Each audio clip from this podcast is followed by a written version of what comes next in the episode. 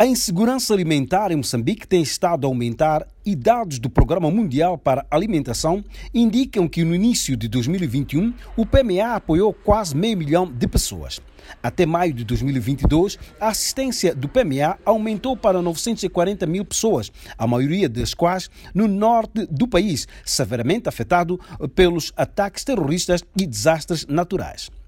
para suprir o déficit em alimentos que as populações do norte de Moçambique enfrentam, o governo dos Estados Unidos da América efetuou uma doação de 29,5 milhões de dólares para apoiar a assistência alimentar humanitária do PMA. Oferta essa anunciada pela subsecretária de Estado para os Assuntos Políticos dos Estados Unidos, Vitória Nuland, que está de visita a Maputo. Today we had an opportunity to Nós tivemos uma grande oportunidade de tomamos mais conhecimento sobre o trabalho que os nossos parceiros da PMA estão a desenvolver aqui em Moçambique para abordarem as necessidades prementes das populações vulneráveis aqui em Moçambique, quer os deslocados internos, quer por causa de fome, e a todas as populações aqueles que prestam assistência aqui em Moçambique. Também ficamos a saber do trabalho que nós temos vindo a fazer, que era para dar o alívio de emergência,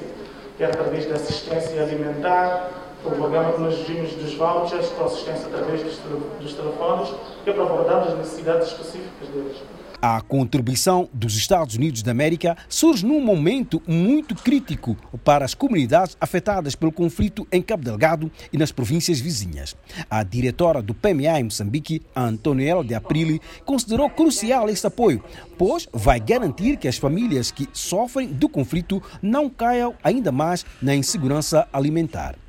Uh, uh, Essa contribuição vai permitir que o PMA continue a fornecer assistência até o período que vai até setembro ou outubro deste ano, o que é bom para as populações de Cabo Delgado, Nampula e Niassa. O governo dos Estados Unidos da América é o maior doador e parceiro das operações para salvar vidas do Programa Mundial para Alimentação PMA das Nações Unidas no país, facto enaltecido por Leonor Neves, secretária executiva do Secretariado Técnico de Segurança Alimentar e Nutricional, SETSAM. Na última década, houve redução da taxa de redução crônica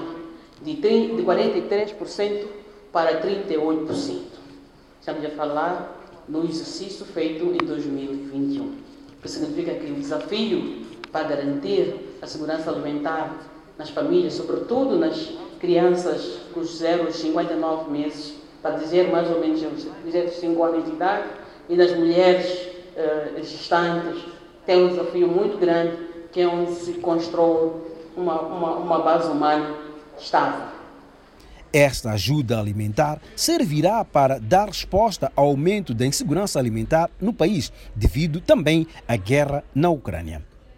De Maputo, Alfredo Júnior para a Voz da América.